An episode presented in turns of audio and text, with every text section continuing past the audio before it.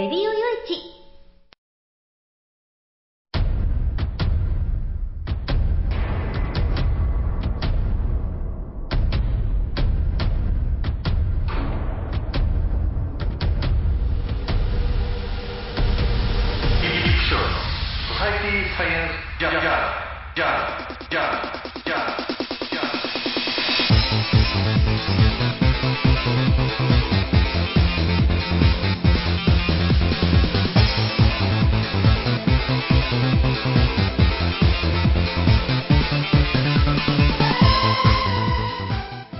さんハローじゃご機嫌いかがですか？ソサイティサイエンスジャーナル第465回ということなんですけどね。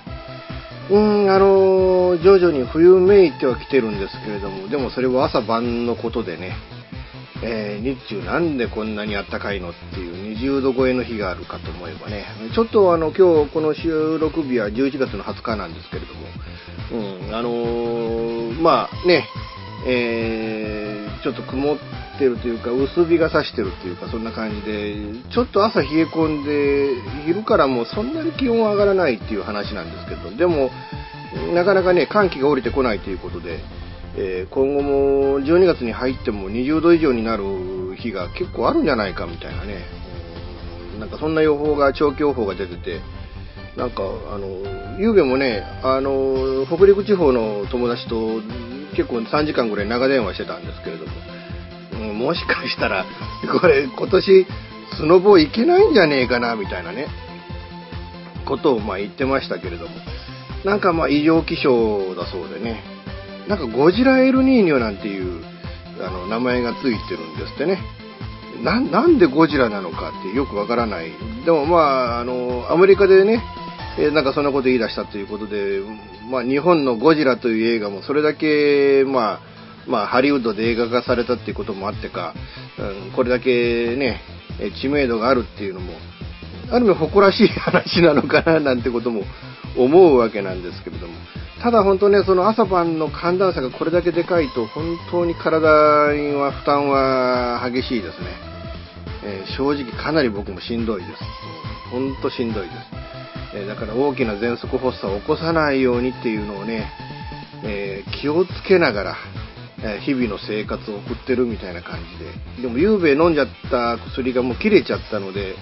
うん、早めに、もう週明けぐらいにちょっと薬もらってこなきゃいけねえかな、みたいなこともね、えー考えてますけれども、皆さん本当にくれぐれも、くれぐれも体を壊さないようにね、え体調が崩れたところにインフルエンザとか移りやすくなりますからね、え免疫力を落とさないように、えーお気をつけいただきたいなんてことを言いながら今回も進めてまいりたいなと思います最後までお付き合いよろしくお願いいたします。この番組はレディオ用地の制作により全国の皆様にお届けいたします「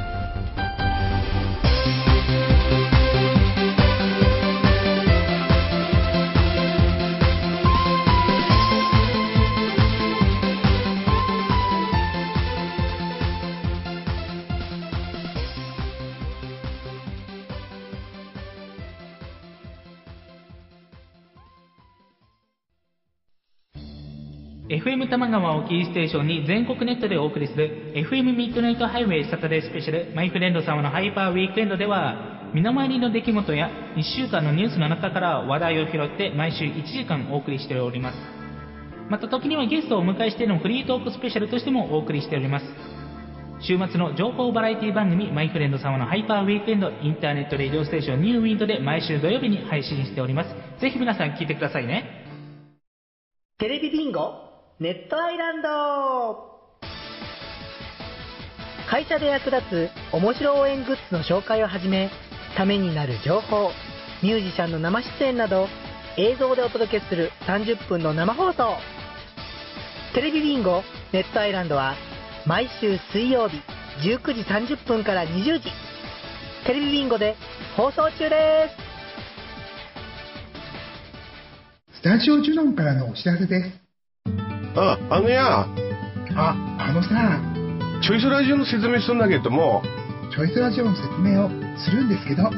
毎週月曜日の23時から、毎週月曜日の23時から、スタジオジュノンのサイトでや、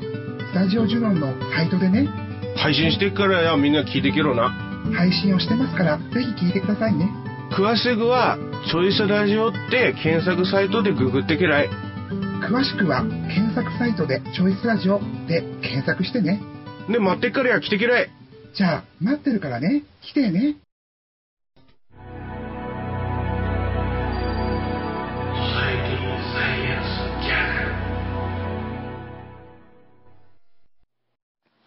えっ、とね、まあ、先週はね、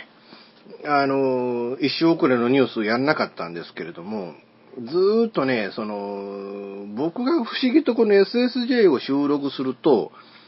で、その日の夜、もしくは翌日、翌々日、うん、そのあたりに、まあ、放送日までの間に大きな事件がドーンと起きてね、これ話さなきゃいけなかったじゃんっていうのが間に合わないっていう、うん、そういうことが、ここのとこずーっと続いてて、なるべくそういうことはね、あの、回避したいなっていう気はあるんです。でもそれやろうと思ったら取って出ししかないんですよね。うん。ただ日曜になってからね、午前中取って出してっていう、それもどうなのかなと慌ただしいし、うん、まあ放送は遅れるし、えーその日曜日当日、放送日当日にね、うん、こうやっておしゃべりできるっていう保証もないからなっていう、まあそういうこともあって、うん、どうしても一周遅れのね、えーニュースにならざるを得ないっていうことで、まあ皆さんに対,、ね、対してはかなりこう失礼をさせていただいて、なんであのニュース喋ってねえんだよっていうような、そういうフラストレーションを、かなり溜めておられる方々もおられるんじゃないかと思うんですけれどね。えーまあテロですよ。うん、あの、フランスで、も大きなテロがね、え何箇所もで起き、複数の場所で起きて、うん、まあ犯人の連中はもうほぼなんかね、自爆するか射殺されるかっていう状況らしいんですけれどね。うん、で、まあ、あの、この日本時間だと19日、18日か19日にかけてですかね、えーまあ、死亡者とされている人が、まあ、パリの郊外で潜伏しているところを、まあ、銃撃戦で、えー射殺されたと。うん、で、もう一人は、あの、自爆をしたっていう話なんですけれどね。まあ、あの、じゃあこれ死亡者が、まあこれで退治されたらよかったねっていう話なのかっていうと全然そうじゃねえじゃんっていう話で。まあパリだからこれだけ大きなニュースとして、えー、こうね、報道もされて皆さんご存知の通りのね、いうことにはなったわけですけれども、これ、今この、いわゆる IS、イスラム国系のテロっていうのが、もうアラブ諸国で左半時のように起きてるんですよね。アルジェリアとかね、まあ、イランとかね。ね、もうシリアじゃもう戦闘状態だしっていうことで、もうその、世界各地でこう頻発してるわけですよ。だからこれでもう安心ですねとはならないっていう。まあ、実際に IS 側としたらこのニューヨークをやるぞ今度は、みたいな、そういう予告の映像をね、なんかこう流してるらしいじゃないですか。だから本当、どこで何が起こるかわかんないんだっていうことをね、考えなきゃいけない。で、ここの、このところね、その、フランスはじめ、その、イスラム国が、うん、敵対視している国、えー、まあ、ロシアを含めてなんでしょうけれどね、うーん、あの、その、十字軍という表現をしていると。まあ、十字軍、僕はあんまり世界史取ってないんで、そんなに詳しい方じゃないんですけれども、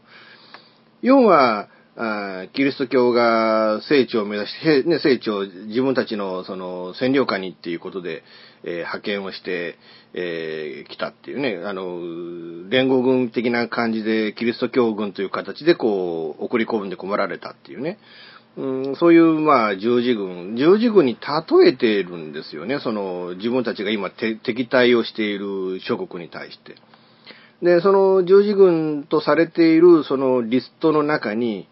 えーこれはもう本当にあの、我々きちっと認識しておかなきゃいけないと思うんですけど、日本がある。日本があるっていうことは、その IS、イスラム国と自称している連中、彼らがですね、日本をすでに敵国として認識をしているっていうこと、これはもう頭の中に入れとかなきゃいけないと思うんですよね。で、日本はだから彼らにとって敵国なんだと。まあ我々は遠く彼の地のような印象を持ってて、まああいつらひどい奴だなと。うん、それこそ、あの、敵国を襲うショッカーみたいなね、え、そういう感覚でしか見てない。うん、あ今は本当に我々の目の前に対峙している敵だという認識はおそらく日本人の多くは持ってないと思うんですよね。でも、残念なことに向こうは我々を敵だと思ってる。で、ここをちゃんときちっと認識しておかなきゃいけない。っていうことは今回フランスで起きたような大きなテロ、大規模なテロが日本で起こらないっていう保証はどこにもないんだっていうことを認識しなきゃいけない。あの、ね、あの、集団的自衛権だなんだ、アメリカはね、その同盟国として、えー、その連帯をするんだみたいなね。そういうことを声だけに叫べば叫ぶほど、そのアメリカを敵だと認識している人たちが日本も敵だというふうに認識をするんだっていうね。その部分を、この今のようなこの危険な時代に、えー、日本の首脳陣、ね、日本国の指導者連中っていうのは、これ認識してるんですかね、ほんと、はったきちっとね。もうもちろん、もちろん危険なんだから、我々は自衛手段を持たなきゃいけない。そこは僕も同意できる部分ではあるんですよ。まあもちろんそうなんだけれども、うんただ、アメリカ追随、アメリカ追随だけを、その日本の安全保障に頼っていると、結局そのアメリカと一連卓勝で日本もやっつけちゃえ、制裁しちゃえっていうことになりかねないんだっていうね。あの、それは認識しなきゃいけないと思うんですよね。それと、この発端的なね、今その、アラブ諸国をこう、うん、覆っている闇の部分っていうのが何が原因なのかっていうね。うん、これ、本当はあの、アラブ諸国を、その占領下に置いていた、その植民地下に置いていた、その欧米の責任っていうのが一番大きくてね。で、そのアラブの諸国をその植民地からこう手放したときに、えー、民族とか部族とか一切考えずに直線的な国境を引いちゃった。それが余計にこういう悲劇っていうものを生んでいる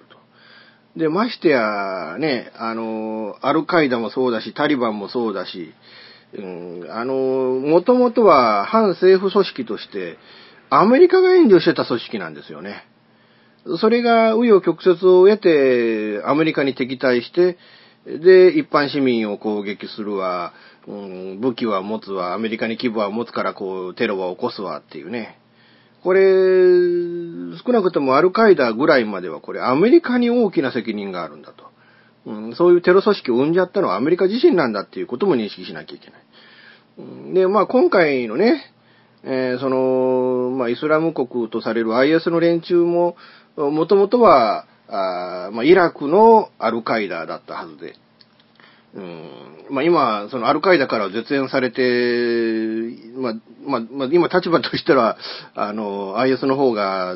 どっちかっていうと、うん、でかいんでしょうけれどね、勢力としてはね。えー、本当あの厄介なものが生まれたもんだなと。で、こういうその今のアラブ諸国の混沌した状態っていうのも、もともとは、その、アラブの春っていうことで、チェニジアはじめね、次々と起こった、あいわゆる性変劇、市民による性変劇、え、それが発端の一つにはなっているわけで、それなんで起こったのかって言ったら、これ Facebook が原因ですからね。いわばアラブで起きた Facebook による革命によって、え、こういう、まあ、それは、ね、あの、順調な政権移管が行われて民主主義の国になったっていうのならまだま、ましなんですけれども、民主のかけらもねえと。結局は独裁なんだけれども、その、人を人だと思ってねえような連中っていうね。うん、そんな連中によってこんなことになってるっていう。まあ、なんていうのかね、えー、恐ろしい殺戮集団、もう宗教を背景にしてるって言ったら、オウム真理教と一緒ですからね。本当、なんか、もう、もう本当、恐ろしい時代になっちゃったなというふうな気はするわけなんですけれども。まあ問題はね、その、その今回テロを起こしたような連中、彼らジハードなんだと。で、ジハードっていうのは、要は死んだらあの世で幸せになれるんだと。要は、なんていうか、この世を良くしたいとか、我々にとって楽園はどこ、楽園をこう作っていくんだとか、あの、そういうような意識ってないんですよね。もうこの世を破壊して、俺たちはさっさとこの世からさらばすりゃいいや、みたいな、そういう考え方っていうね。で、その被害に遭った人々、一人一人の生活みたいなことを一切考えてないっていうね。うんで、もう一つ危惧されるのは、どうもなんか日本人で傭兵に行ってる人間もいるんじゃないかなんて話もありますからね。なんかね、とにかくその、人の痛みっていうものがわからない連中がこんなにいるんだっていうのが情けないと。うんで、やったことに対しても責任も取らないわけですから。ただ、はい、ね、殺して、この世から排除したっていう、それで終わりみたいなね。もう裁判にもかけずに死刑にしたっていうだけの話なんだっていうね。うん、だから、で、それと今回死亡者は生まれ、ね、あの、あの、死にましたと。とりあえず今回起きた事件に関しては解決をしたのかもしれないけれども、こういうやつが何千何万と5万といるわけですよね。ということは、いくらいくらこうね、一人一人こう、あの、捕まえていって、あるいは殺していってっていうことをしていっても、キリがないっていう。うん、これからまた明日、明後日、しあさってまた同じような事件が起こるかもわからないし、うん、今度はね、えー、ドイツのボンかもわからないし、アメリカのニューヨークかもわからないし、えー、もちろん東京、大阪かもわからないし、イギリスのロンドンかもわからないし、もう世界各国どこもが、こう、テロの集団の標的になってるんだっていうね。それと、その十字軍の中に入ってなかった中国人の方がね、え、IS の領内で、まあ、捕らえられてたんですけれども、どうも殺されたみたいで、彼らは中国まで、まあ、宣戦布告的な行動を取っちゃったっていう。本当はあの、全世界を敵に回して彼らは一体それで、ただで済むと思ってるんでしょうかね。まあ空爆は増えていくんでしょう。でも空爆じゃなしにどっかのタイミングで地上軍が入っていってってことになるんでしょうね。うーん、まあ、本当あの、なんていうのか、まあ戦争を歓迎して彼らをね、地上軍でやっつけてくれっていうのも、これもどうかなと思うんですよ、そういうセリフを僕が吐くのもね。うん、俺って平和主義者なんていうね。でも、平和っていうのは、まあ少なくとももう彼らの今の姿勢を見て、その、IS っていう組織が、もう一枚岩の組織ではないと。もう IS を名乗ってる組織がどんどんどんどん今増えているっていう状況で、それによって IS が拡大してるんだっていうね。うん、状況が一つあるのと、で、まあもう一つはね、そのもう本当今の IS っていうのは話し合いを受け入れる余地が全然ない。えー、まあ彼らの中にも穏健派っていうのはもしかしたらいるのかもしれないけれども、まあいたとしてもこれだけテロをどんどんどんどんやってる状況じゃ、その穏健派の連中っていうのは発言力自体がないでしょうからね。うん、そうなるともういかに軍事的に対峙するかっていう、うん、要はまあね、えー、まあ日本で犯罪を犯して立てこもってる人間に話し合いをしました。いや、話し合いで、じゃあ出てきていただきました。じゃあ解決かっていうとそうじゃないですよね。結局捕まえて裁判にかけてっていうのが解決ですよね。結局、だから、その、話し合いを装っても最後は、警察権力に国内の犯罪だったら頼るってことになっちゃう。となると、まあ、やっぱりね、えー、こういう戦争状態で、まあ、フランスも今はもう戦争状態なんだ、IS とっていう話になってるんで、うん、そう考えると、まあ、軍事力による相当以外にはないんでしょうね。うん、本当はあの、実際ね、えー、その、イスラミック、あの、イスラム教徒の方々が、結構ね、あちゃこちゃ、日本国内でも出ていけとかってね、モスクになんか嫌がらせの電話がかかってきたりみたいなこともあるみたいで、大多数のイスラム教徒の人々っていうのは、まあ、ただでさえイスラム教徒って我々と価値観が違うものをいっぱい持ってるのに、それを気味悪がってね、えー、っていう部分なんかもあって、どっちかっていうと、うん、まあ、色眼鏡で見られがちなんですけれども、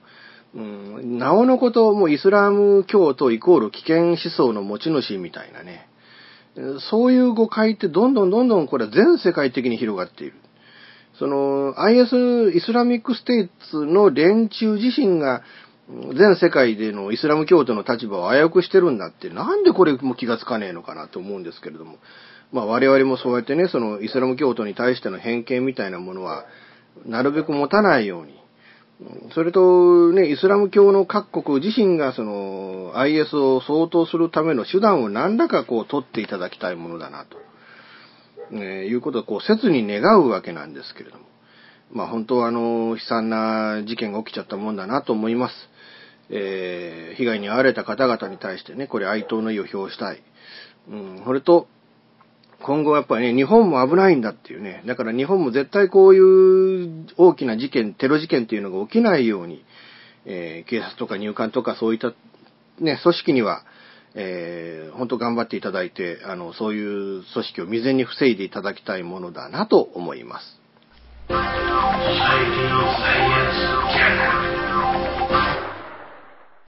現金でマンションを買うのが夢なんですよ。あ、丸腰だったら一番いいなぁ。そう、まあ無理だと思う。幸せな家庭を作るんですか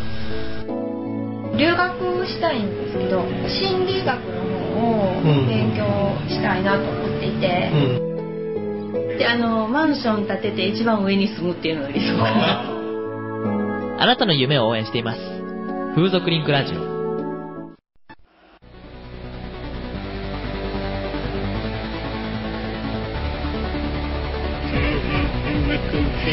オーシャンサンズは音楽をやりたい方を支援する音楽情報サイトです。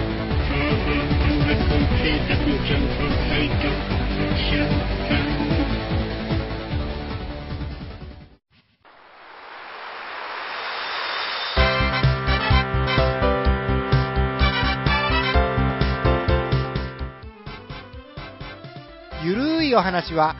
フェアリーテールが気が向いた時に更新する、えーその時興味があるもの、ゲームの話、自転車のお話、まあ、社会状況のお話、そういうものを題材に、えーゆるくゆるく語る番組です。ぜひ、皆さん、聞いてね。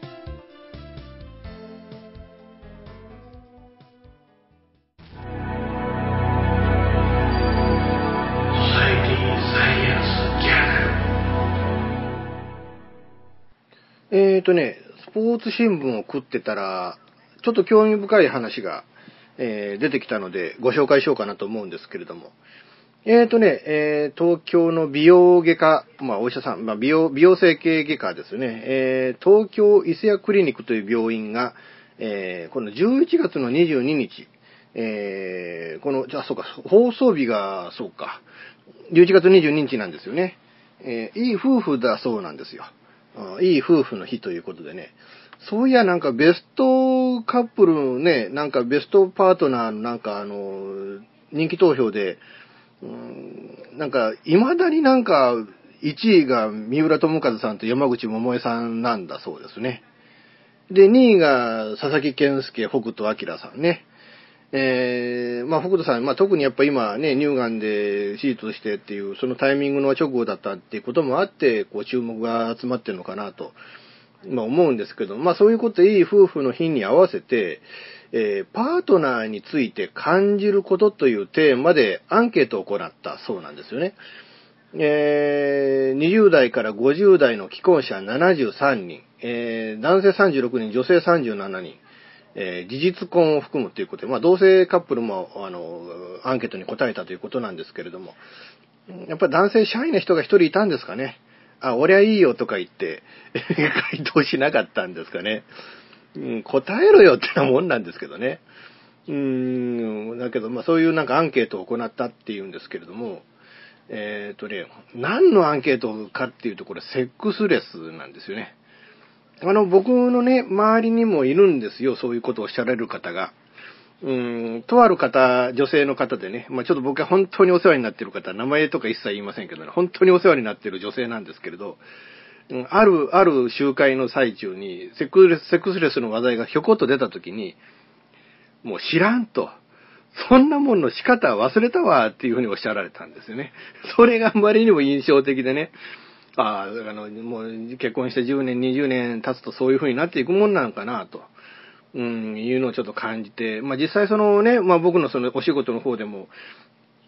セックスレスが原因で風俗に行ったっていうのね。うん、なんかご主人にも、あの、どこぞで男を見つけて勝手にしてこいと。うん、我が家にセックス持ち込むなみたいなことをおっしゃられた、あの、男性がいるみたいですよ。うん、で、それで、もうそれはいくらなんでもないんじゃないっていうので、風俗に入られたって反発心でね。いうような女性がいるぐらいで、このセックスレスっていうのは、ある意味、まあ、特にやっぱ女性にとって深刻な問題なのかなっていうのはね、うん、僕、まあ、取材活動してて、うん、そういう印象をこう持ったことがありましたけれどね。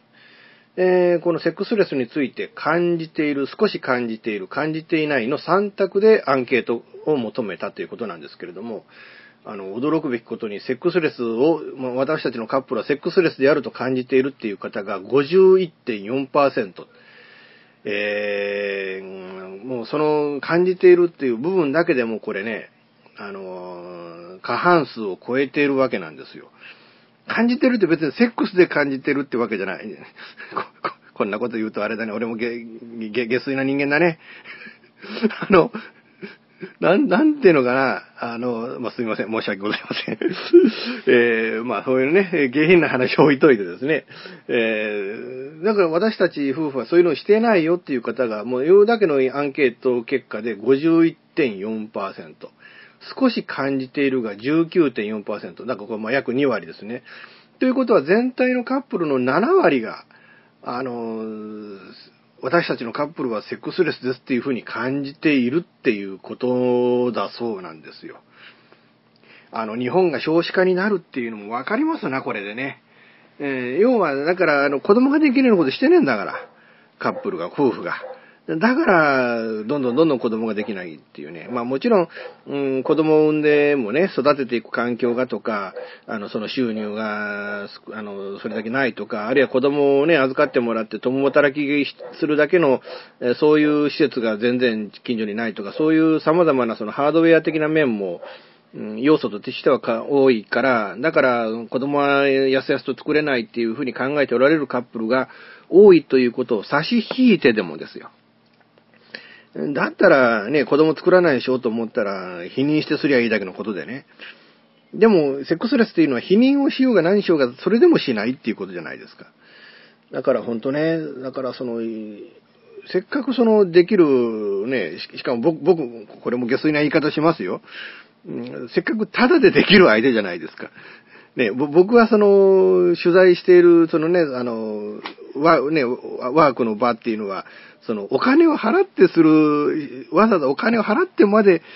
するっていう、その世界をこう取材をしている人間からしたら、タダでできるなんていいじゃねえかと思うんですけど、タダでできる環境なのになんでタダでできる相手としないんだ、みたいなね。あ、すみません。本当にちょっと下品な言い方をしましたね。だからそう、そう考えると、なんかやっぱこれ今世の中のこれかなり深刻な問題なんじゃないかなっていうふうにね、うん僕は捉えているんですよね。で、セックスレスっていつ頃から感じ始めたのかっていうふうにこう聞かれた場合、ね、その回答なんですけれども、結婚して1年から3年ほど経ってからっていうのが35.3%で最も多かったっていうんですよ。要は結婚した翌年からもうしなくなるっていうね。なん、なんでそう、そうなっていくんでしょうかね。うん、本当はあの、不思議で不思議でたまらないんですけれども、僕としてはね。えー、まあこれでね、あの、まあなんでそのセックスレスになっていくのか、その原因で、えー、愛情はあるけれども、妻に魅力を感じない。なん、うーん、うーんっていう部分でね、よく言うじゃないですか、その、だんだん女じゃなくて家族になっていくとか、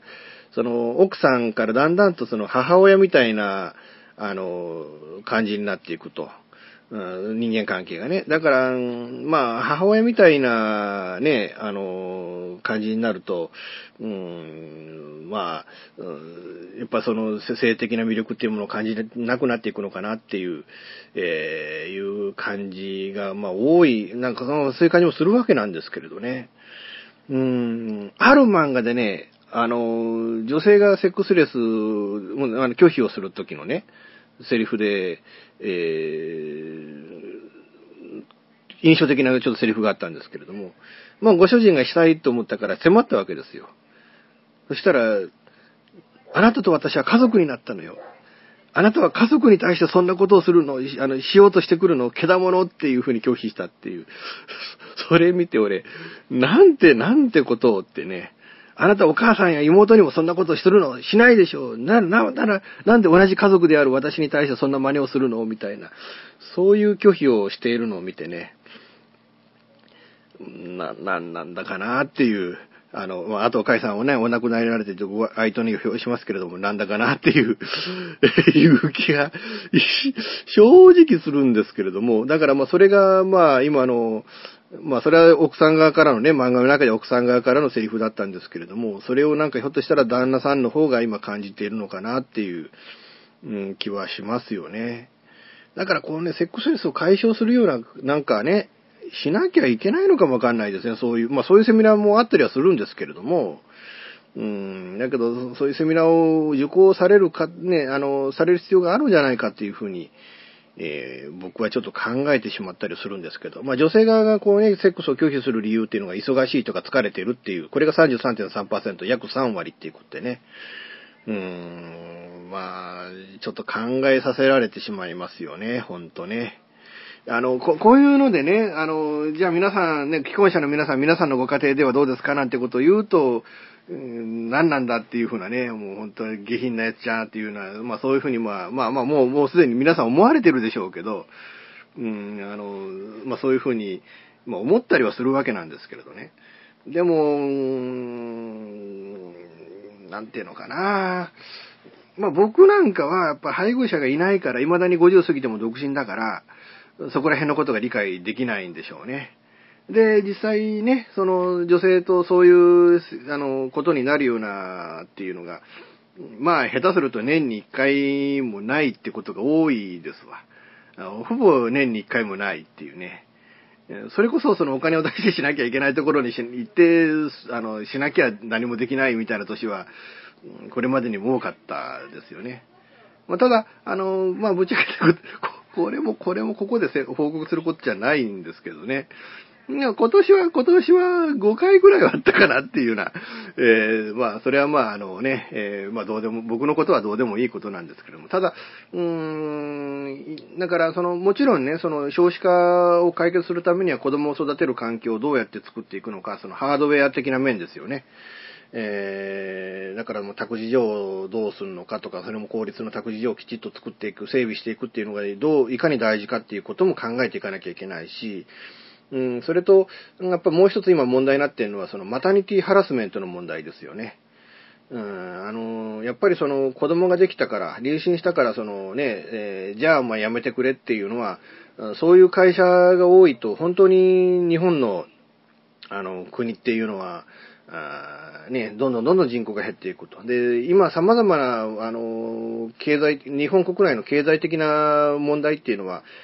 これ人口減っているっていうのが一番深刻な問題として、あの、原因となっている要素でもあるのでね。だから、その、皆さん子供作ってくださいで、子供ができたら復帰して今まで通りの職場で働いてくださいっていうような環境を、多くの企業がこう、どんどん率先して作っていかなければ。で、それをすることによって、人口が増えれば、また解決していく問題もあるわけでね。うん、だからそこをきちっと考えて、えー子供を、あの、しっかりと産んでください、育ててくださいっていう環境を企業と国がきちっと作っていくっていうね。えその必要性も一あの一方の柱としてはあると思うんですよね。で、もう一方の柱としては、まあ今男性の装飾化っていう、そうあの性欲を感じない男どもがどんどんどんどん増えていると。うん、いやこれもちょっとあの深刻な問題だと思うんで、これもこれでちょっと考えていかなきゃいけない。うん、あの、やっぱりその、男が男らしくっていう部分の中にはこうやってね、男がスケベにならなきゃいけないんですよね。スケベにならなきゃね。その二次元の世界に閉じこもったりとか、もう AV 見てりゃいいやとか、そういう、なんか性欲っていうのはそういう処理をすりゃいいやっていう問題じゃないと僕は思うんですけれどね。うーん、あの、やっぱり男っていうのはなんで男に生まれたかの、まあ、これもね、あの、いわゆる性同一性障害とか、いわゆるセセクシャルマイノリティの方々に対しては、うん失礼な言い方にもしかしたらなるかもわかんないんだけれども、男はいい女と巡り合うために俺男として生まれてきたんだと思うんですよ。で、女はいい男と巡り合うために女として生まれてきたんじゃないかな。うん、お互いにそうなんじゃないかなと僕は思うんですよね。うーん、まあ、そういう言い方をすると、ね、そのセクシャルマイノリティの方々が、いや、それは違うんじゃなっていうような、あの、私たちのことを考えてねえじゃねえかっていうふうに思われるかもわかんないけれども、うん、でも、これはまあ、だから、なんていうのかな、その、そういう方々がおられるっていうのはもう置いといての話でね、やっぱりその、生物学的に、えー、こう、まあ、こう、まあ、人、人なら人ですよね。動物、犬なら犬ですよね。まあ、こう、こって言うんですけど、こうはなぜ生まれてくるのかって言ったら、その種を繁栄させるために、繁殖させるために生まれてきてる。それが生物学的な誕生の一番大きな意味だと僕は思うんですよね。だけど、その、今のじに、その日本国内の状況っていうのはもうはっきり言ってその、そういうね、その生物学的なその誕生の意味っていうものを、なんか否定したところに今我々がそう生活しているような気がしてならないっていう部分もあるので、うん、ちょっと、ちょっと皆さん考えませんか。で、この番組聞いておられる方々の中で、まあね、えーご主人がおられる方、奥さんがおられる方ね、えできれば今晩、あしていただいて、お互いの愛を、魅力をね、愛はあるけど魅力を感じないなって、それはとんでもない話で、愛が、ね、お互いやっぱ絶対魅力ありますから。あーだからね、どんな方だって魅力あると思うんでね。だからお互いの魅力をちょっと感じ合うための作業を、ぜひ今晩、えーしていただければな、なんてことを言うと、えーかなりかなり、えー下船な言い方になって誠に申し訳ございません。えーでも、ちょっとあのね、えー人口を増やすために、っていうことも踏まえて、ちょっと考えていただきたい問題だなと思います。ソサエティサイエンスジャーナル毎週金曜日更新ミスター y のワイワイフライデー久しぶりにネットラジオに帰ってきましたミスター y ですこのミスター y のワイワイフライデーではいろんなコーナー満載で皆様からのお便りを募集しています。アドレスは www.yy-friday.com まで。ミスター y のワイワイフライデー毎週金曜日更新です。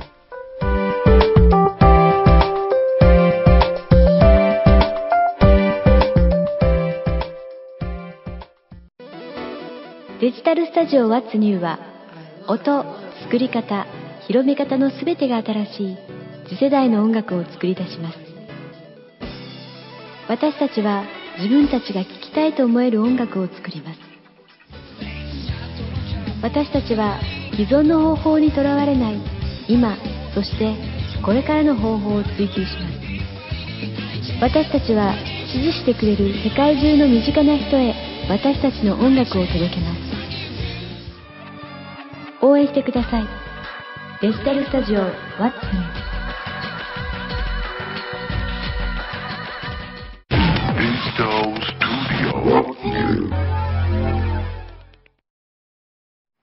えっ、とね、先週の日曜日なんですけどね、あの、テレビずっと見てて、あの、プロレスラーのね、うん、あの、天竜源一郎選手の引退興行がずっとテレビね、生中継、まあ BS ですけどね、されてるのを見てて、うん、なんていうのかな、その、65にもなってね、まだその、あんな激しいスポーツをやって、試合をやって、で、しかも最後の試合の相手が、うん、岡田和親というね、えー新日本プロレスのチャンピオンね、IWGP チャンピオンを相手にして、うん、結構壮絶な幕の引き方をしてね、うん、なんかその最後の最後の瞬間までね、こう前のめりに倒れていくみたいなね、そういう生き様を見せられて、なんかね、俺なんかまだまだアマちゃんだな、みたいなね、うーん、そんな気はしましたね。この天竜さんっていうプロレスラーはね、あの、プロレスラーの中でも特に得意というか何でもかんでもやってみたいっていう、で、何でもかんでも実現させてきたっていう方でね、要は、まあ、ジャイアント馬場さん率いる全日本でデビューをして、そこから、まあ、メガネスーパーが作ったプロレス団体 SWS に引き抜かれて、で、WAR という二つ目の、あの、ご自身の団体を立ち上げた時に新日本プロレスと交流をして、で、その過程の中でジャイアント馬場とアントニオ猪木の両方からピンフォール勝ちをした唯一のレスラーになった。で、そこからね、え、王に立つ人の電流爆破をやってみたり、高田信彦との UWF との対抗戦をやってみたりとか、その、なんか異次元の対決まで全部が全部ね、えー、こう、なんか絵にしていったっていうのが、こう、かなりすごいなっていう。あの人間ね、やりたいと思わなければ物事が実現できないんだと。で、何でもやりたいと思ったことは、その、チャレンジしなきゃいけないんだっていうね。それは、こう、見ていて僕もちょっと気づかされましたね。ただ、僕はね、その、闇雲にやればいいっていうもんじゃないという考えでもあってね。うん、僕が今、今、今自身の僕が中途半端なのは、まあ、ラジオやって、本を書いて、ライターやって、え、プログラマーやって、ウェブデザイナーやってっていうね。で、その挙句に、その NTT の作業員までやってっていうさ。うん、その、あれもやって、これもやってってやってるうちに、どれもが中途半端になっちゃったっていう、そういう反省点もあるので、何か一つスペシャリストにならなきゃいけないんだなっていうね、部分もあって。うーん、だけど、よくよく考えてみたらね、その天竜源一郎さんっていう人は、その、まあ確かにその、全日本スタイルをやって、新日本スタイルをやって、で邪道をやって、まあ UWF スタイルはやってないけど、でも UWF との対抗戦を実現させてっていう、確かにあれもこれも実現させてきた人かもわからないけど、でもプロレスというスポーツのスペシャリストだったんですよね。だから、そう考えれば、だからある程度そのカバーできる、ある程度の範囲の中で、あれもできる、これもできるっていうスペシャリストを目指さなきゃいけないのかなっていうね。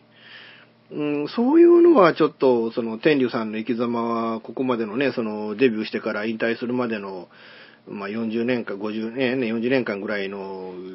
期間をずっと見ながら、僕自身がこうね、うん、あの、感じてきたことでもあるわけなんですけれども。でも、あのー、まあ、天竜さんがデビューして、まだそう正直目が出てこなかった頃ね、あの試合も見てるんですよね。で、出世試合になったビル・ロビンソンとのタッグで、インタータッグの選手権、馬場鶴田組に挑戦した試合も僕見ててね、テレビでね。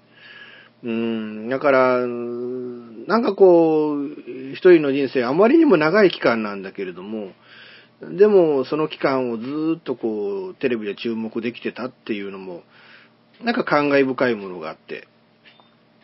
うん、まあ、まあ素晴らしい引退試合の興行だったんじゃないかなっていうふうにまあ思うわけなんですけれども、まあああいうなんかこう、自分自身のこれからの生き方にも、なんかこうね、うん、参考になるような、うん、そんななんかプロレスラーだったなっていう、えー、先週のね、その引退興行を見てて、なんかそんな印象を持ちました。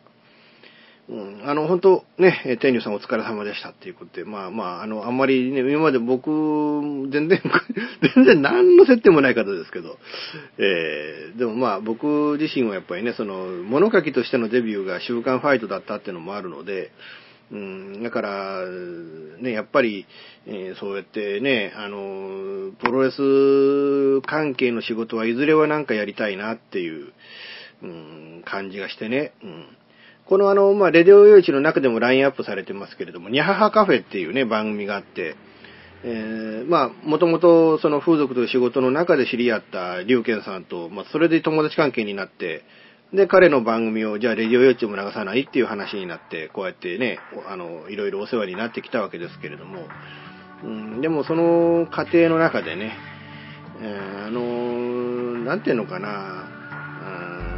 彼もね、その、その風俗の仕事からも足を洗って出て行った先で映像の仕事を今やっててね。でその映像の仕事で今、そのやってる仕事の中でプロレスの映像作品を彼作ったんですよね。